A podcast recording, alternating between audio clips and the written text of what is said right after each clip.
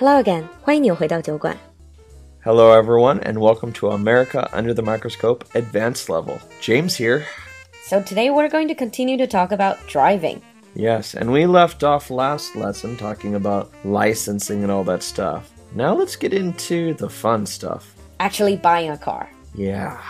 Let's start with new cars. Do people in America, do a lot of them still buy new cars? Oh, yeah, a lot of people buy new cars because there's still the image of new cars being more reliable, you know, fresh out of the factory, less likely to break and die. So a lot of people prefer new cars. So do you also have to go to a car dealership? Yeah, you don't have any choice. Uh, the only place to buy new cars is at the dealership. You can go online, you can search different models, you can even request that a car be sent to a dealership for you to try, but You still have to go through them. you still have to go through the dealership. Partially because when you buy a car, you have to license it to the state you live in. So it's really hard to buy a car out of state because if you buy a car out of state, you have to license it in your state and the taxes can be different.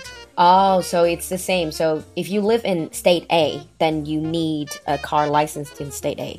Yeah, so if you buy the car in state B, you don't need to pay the state B taxes. You'll have to pay the state A taxes. It'd be quite complex. It is, uh, but they the dealerships actually do help you with this. Mm, I think a lot of our listeners would be a bit curious about the differences in price in terms of cars, especially new cars, because in China, most people would prefer to buy a new car. So let's compare some make and model. Uh, let's start with a mid range or cheaper car, a Toyota Camry. Ah, yes, that's a very common car, both in China and America. Okay, so how much would that be to buy it new? Uh, around twenty-four thousand dollars, depending on what features you want. Okay, $24,000. I guess that's slightly cheaper. Not much cheaper than in China, but slightly cheaper. What about, let's say, a more expensive car, a BMW 3 Series? Uh, that's around forty-five thousand dollars, so a bit more than the Toyota. Ah, so the price difference now is probably more pronounced, you know, when the price goes higher. right, because it's BMW is considered a luxury vehicle. Mhm. So when you go to the dealership, do you just pay what they call sticker price? So most people know that like in Western countries we don't bargain for things like they do here in China. But when we shop for cars, this is one time when we really do bargain because the sticker price is not the price that they will sell it to you for. That price is negotiable. How much is the room for negotiation, though? Uh, that really depends on how good your skills are, and negotiation's not so simple because you have to compare this car to other dealerships who might be selling the same car with a different sticker price. Uh huh. You also have to talk about things like features, which ones you're willing to add or take away. But it also has to do with how you're going to pay for the car. Do you not just pay upfront? You could, but if you do this, if they know you're going to pay cash, they're most likely not going to change the sticker price much. Oh, so if you want a cheaper price, you have to pay it in installments? No, you don't have to. You just don't tell them you're going to pay cash. You kind of just lead them on that you're planning on doing financing through them, in which they will lower the amount because they think they will, you know, make more money on interest. And then when it comes time to pay, Then you say, I have the cash. yeah, here's the cash. and which they've already agreed to the price, they can't raise it back up. So that is a very useful negotiation tip. So pretend you don't have the money to buy the car straight away. They'll lower the price and then you pay. Well, don't lie. Just tell them you haven't decided how to pay yet. Great. And after you pay, let's say no matter if you pay the sticker price or the price after negotiation, you pay. Now the car is yours. So with all of these license plate, all these procedures, all these paperwork, are you gonna do it yourself or does the dealership help you? Well, for a new car, the dealership helps you with this. They will help you with all the paperwork, they'll help you filing it, they'll help you fill out the form and all that information. It gets submitted. The dealership will have the copy of the temporary license you can put in the car window mm-hmm. until your real license comes to you in the mail.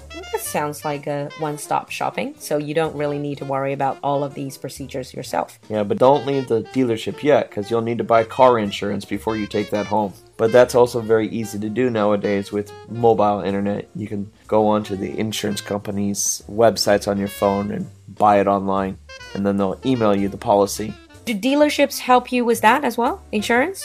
They can, but it's not recommended because they probably, you know, They'll try, try to make money off Yeah, of you. so you're better off just comparing online. Hmm.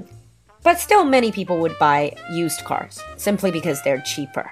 Right. And we can buy used cars from dealerships as well. There are many dealerships that sell used cars, hmm. and it's really no difference of a process other than when you buy used cars, the prices are more negotiable because these cars have already been purchased once. Yeah, I, I think that's the same in China as well.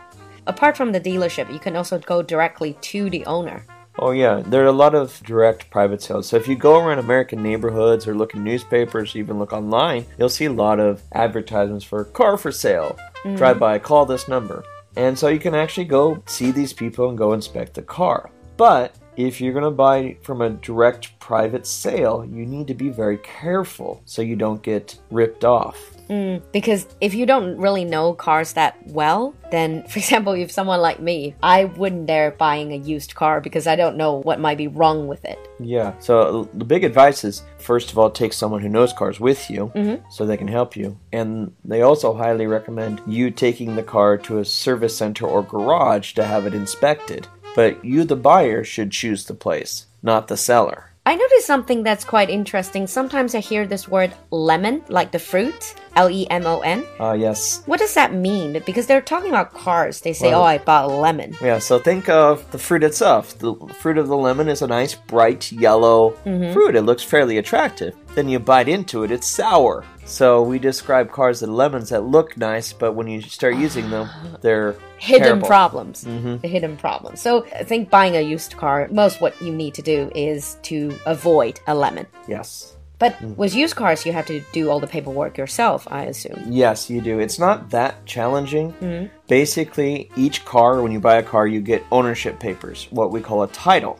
Mm. And you have to transfer the title to the new owner, which basically just requires some signatures and filing it at the local records office in the town. What about license plate? Yeah, you'll need those as well. So when you buy a new car, mm. so the new cars don't have a license plate. So the dealership helps you with that paperwork to get you the license plate. If you buy a used car, it already has the license plate. Mm. So when you transfer the title, the uh, license plate gets transferred to you, the new person's name as well. Okay, I'm going to be very difficult here. What if I don't like the license plate? I want something more you know, unique, Well, more you are- personalized. You're more than welcome to pay for a novelty plate. A novelty plate would be like a fun plate. For example, I would want Lulu something. Yeah, you could do this. You could go into the licensing office, fill out a form. These are much more expensive for obvious reasons. Mm-hmm. And then you can put down what you want on it. As long as the number isn't taken or is anything offensive, you can't put any swear words or anything that would be derogatory on it. So there's still some limits. there are limits. Now let's move on to the actual law of driving. I think if you're planning to travel around the United States or planning to move there or to study there, these will be very much survival tips. Right. This is something that would actually be very different than China and what a lot of Chinese drivers are used to. Because law enforcement, when it comes to traffic laws in America, mm. they're very heavily enforced and very heavily monitored. Do you have traffic police? Well, we don't exactly have traffic police. It's just the police. Uh-huh. And a part of the police's job is traffic enforcement. And that's where most police officers, regular officers, not detectives, will spend their jobs is monitoring traffic, like what we call looking for lead foots, which are people who drive too fast, Speeding. speeding, yeah, more illegal turning, illegal parking, and all the other illegal things you do when you're driving. And when you break the traffic laws, you get a ticket, you get a fine, or So this can happen a couple of ways. Some places we do have the cameras like they do here, mm. and you'll get the ticket in your mail. But more likely, you'll actually be pulled over by the police. so when police actually pull you over, ask you to stop, what should you do? Follow their instructions and stay in the car. Why stay in the car? Well, safety reasons mostly. You're on the side of the road, so if you get out of the car, you might be hit and hurt. Also, the police don't know who you are, They'll see you as a potential threat. right? And so they will yell at you, and they might they might even pull their gun on you, and it'd be very scary. I think I've heard some of these experiences from my friends. And I think to finish off, we go into two pretty serious offense. One is reckless driving, the other is DUI, which you probably hear a lot in if you watch American TV or movies. What is reckless driving? Well, reckless driving is a general term for driving dangerously. So, like for example, if you're driving when you're really sleepy, you're going to mm-hmm. start going across lines and stuff. Well, if you get caught doing this, we'd probably get a reckless driving fine. And then DUI, driving under influence, is if you were driving while drinking alcohol or mm-hmm. drugs or other things like that. That's a pretty serious offense. Yeah, if you have a DUI, you're going to go to jail for the night. You are going to be issued a really heavy fine, and most likely the judge is going to suspend your license for months or a year. Would that stay in your record Yes, forever? not necessarily forever, but if you do this more than once, they're going to just not let you have licenses anymore. Reckless driving and DUI, these are quite serious offense, especially DUI. If you plan to travel to America, if you plan to drive in America, then be careful and drive safe. Yes, take care. We'll see you next time. Bye, everyone. Bye.